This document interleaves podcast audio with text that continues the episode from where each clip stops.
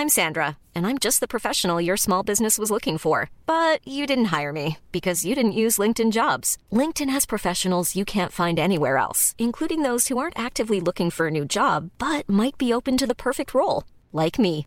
In a given month, over 70% of LinkedIn users don't visit other leading job sites. So if you're not looking on LinkedIn, you'll miss out on great candidates like Sandra. Start hiring professionals like a professional. Post your free job on linkedin.com/people today. Boulevard des Arts, c'est le podcast culturel du Dauphiné libéré. Cinéma, musique, théâtre et danse, dans les allées d'un musée, au pied d'une fresque ou dans les pages d'un livre, voici leur parcours, leur actu, leur regard sur le monde ou leur héritage.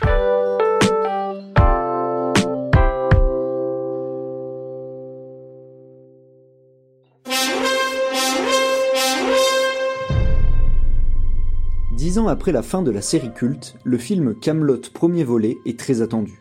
Avant sa sortie dans les salles de cinéma le 21 juillet, Alexandre Astier, auteur, réalisateur, comédien, s'est confié au Dauphiné libéré. Dans ce premier épisode, il évoque la création du long métrage. Un reportage de Robin Charbonnier. Alexandre Astier, alors est-ce que lors du court-métrage euh, d'Iassiré en 2003, vous imaginez 20 ans plus tard arriver à une telle aventure? Non, parce que j'avais fait ce court métrage euh, comme on fait un court métrage, c'est-à-dire en espérant qu'il ait une jolie vie de court métrage, à savoir dans les festivals de court métrage, euh, bah, majoritairement, hein. parce que euh, voilà, il, était fait pour être autonome, quoi. C'était 15 minutes en pellicule, et puis euh, d'ailleurs il a pas mal marché en festival, il a gagné des prix, et, j'ai passé une année à le suivre, comme ça, de ville, mais jusqu'au Québec d'ailleurs.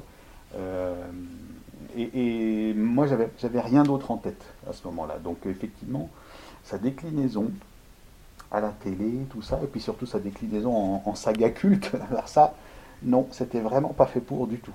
Ouais. Non. Même dans les rêves le plus fous, je ne pensais pas cette. euh, Non, parce que moi, en fait, je crois pas que j'ai ce genre de rêve-là. Ce, D'accord. qui me- ce qui me plaît, c'est de travailler. Ce qui me ce qui m'a plu, c'est de le faire, ce film. Mm. Euh, et ce court métrage, c'était euh, une expérience de, de- de jeune aréa, euh, avec une équipe, avec tout ça. Et je pense que je l'ai fait pour lui, mais je je, je m'imaginais pas du tout euh, dans l'ampleur d'un truc qui est vraiment un rayonnement national et, que les gens connaissent par cœur et tout ça. Non, non, pas du tout, du tout, vraiment.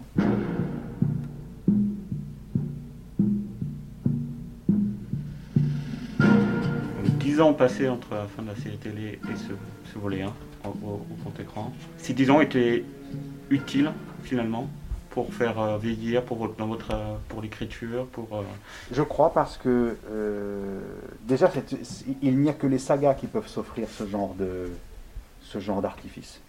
Pour attendre 10 ans, il faut être attendu 10 ans. C'est c'est pas le cas de tous les de, tous les films. Donc oui, je pense que ça joue sur la tête qu'on a. Ça joue sur le temps que le royaume a pu passer sous la coupe du tyran Lancelot, en l'absence du roi Arthur. C'est une, période que j'appelle moi résistance, parce que, évidemment, il y a des traîtres, a des collabos, des résistants. Il y a, et tout ce monde-là, euh, bah, il faut quand même qu'il s'installe dans cette résistance, il s'installe dans cette relation, et, et que le pays, euh, le royaume, soit à feu et à sang. Donc, euh, oui, j'aurais pas voulu avoir à tricher ce temps qui passe artificiellement. Euh, si jamais ils avaient dû euh, tourner six mois après la fin de la série, je préfère que le temps ait vraiment passé, bien sûr.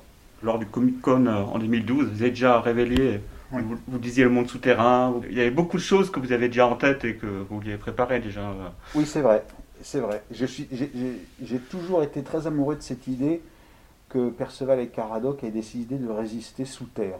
Je sais pas d'où, je sais pas pourquoi, mais je trouvais que probablement par amour de films comme La Grande Évasion, comme une chose comme ça, où je me dis, j'adore cette espèce de, de petite fourmilière euh, clandestine comme ça là et secrète. J'adore ce monde-là quoi, et, j'ai toujours eu envie de les foutre sous terre. Donc, bah, ma foi, c'est pas une envie qui m'a quitté, parce que tant que je l'avais pas fait, euh, ça restait à faire. Donc, euh, ça et quelques autres trucs, oui.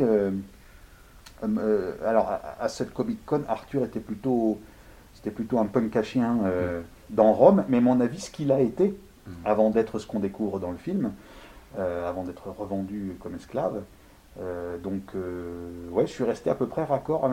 À, pas mal de choses, la foire bretonne à côté de. Absolument. Il y a quand même pas mal de choses qu'on trouvait dans l'expo aussi. C'est vrai. On va, on va rien dévoiler, mais en tout cas, comme vous le dites, le roi Arthur ne revient pas pour trier les lentilles. Hein. Paraît-il.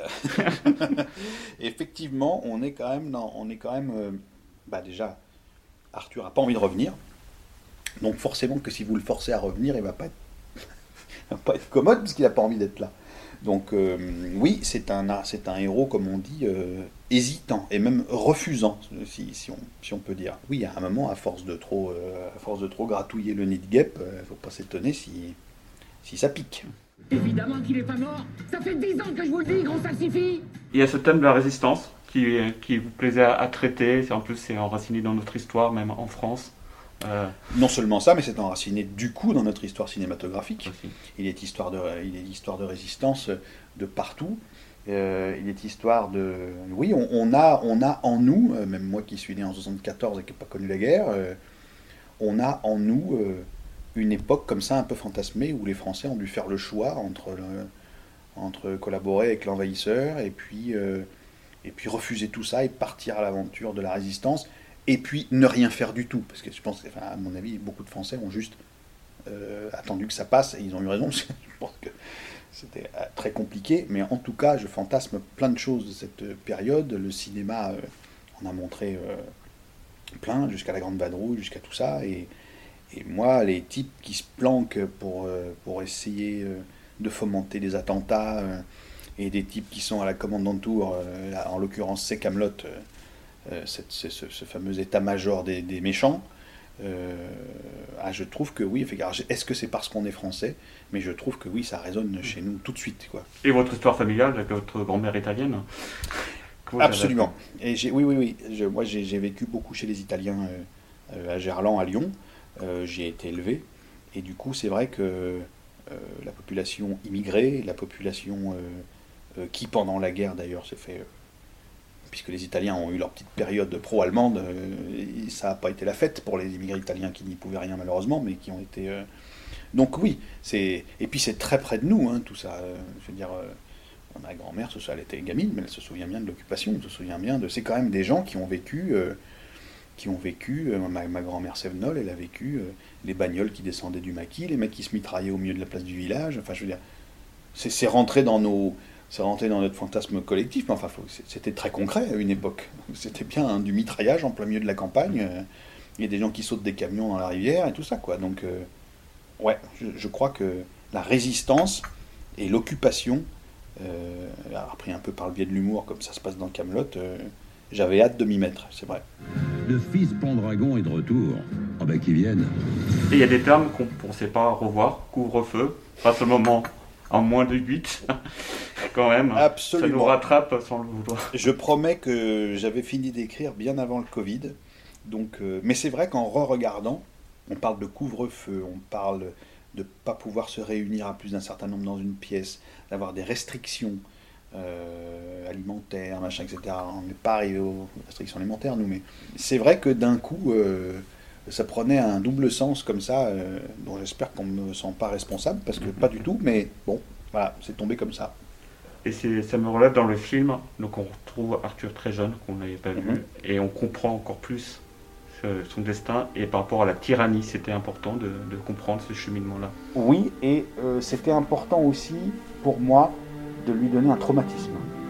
Un traumatisme euh, qui le dépasse, c'est-à-dire en fait, il a fait un truc sous le coup du, sang ou de la peur, il a fait un truc trop gros pour lui, beaucoup trop gros à porter. Euh, ingérable pour un jeune homme qui doit, j'imagine, avoir 14 ans euh, dans le film, 14-15 ans. Et euh, ça m'a beaucoup plu parce que ça, c'est un privilège d'auteur de saga, que de pouvoir poser une brique sur un personnage que les gens connaissent déjà, mais dont ils ignorent un peu tous les ressorts. Et ça, c'était important pour moi. J'avais très très envie de lui écrire un fort traumatisme, que les gens qui aiment Arthur et qui l'attendent comprennent qu'en fait, il avait, comme quand, vous avez quelqu'un que vous connaissez depuis 20 piges et qui vous avoue un truc de sa jeunesse et que vous dites putain, je le voyais pas comme ça, et du coup, à cette lumière-là, je comprends certaines choses différemment. Voilà, ça c'était un truc que j'avais très envie de faire.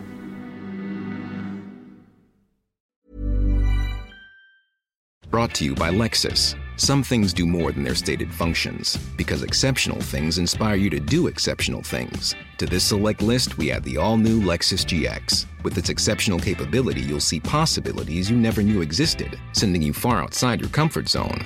But as much as the GX challenges you, it also spoils you. Its intuitive technology and luxurious features mean that wherever you go, you'll never go without. Live up to it. The all new Lexus GX.